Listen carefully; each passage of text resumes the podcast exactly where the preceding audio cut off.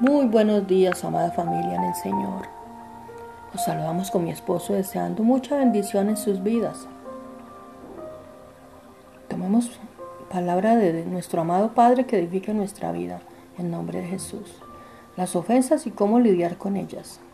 La palabra de Dios nos enseña sobre las ofensas y cómo debemos lidiar con ellas. Encontramos que todos ofendemos muchas veces, Existen dos tipos de ofensas, la ofensa de palabra y la ofensa por obra o acción.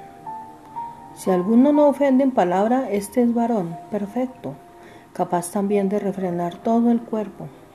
La ofensa es similar a una avenida que tiene dos calzadas, el camino de ida, nosotros, que muchas veces ofendemos, y el de la vía contraria, ellos, los ofendidos o los que nos ofenden.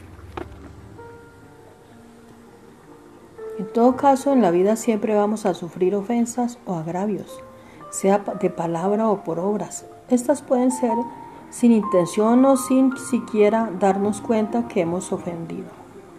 El asunto es que entre la ofensa y el perdón hay un hilo muy delgado que hay que cortar inmediatamente que llegue la ofensa.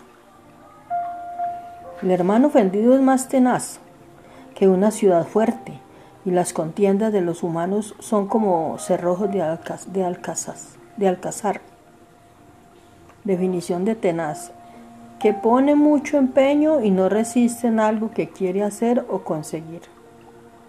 Lamentablemente la persona ofendida no desistirá hasta haber destruido al que le ofendió. La ofensa que no es perdonada inmediatamente semejante a una ciudad amurallada, fuerte, que con cada día que pasa se le coloca un bloque. Luego para penetrar en ella será muy difícil.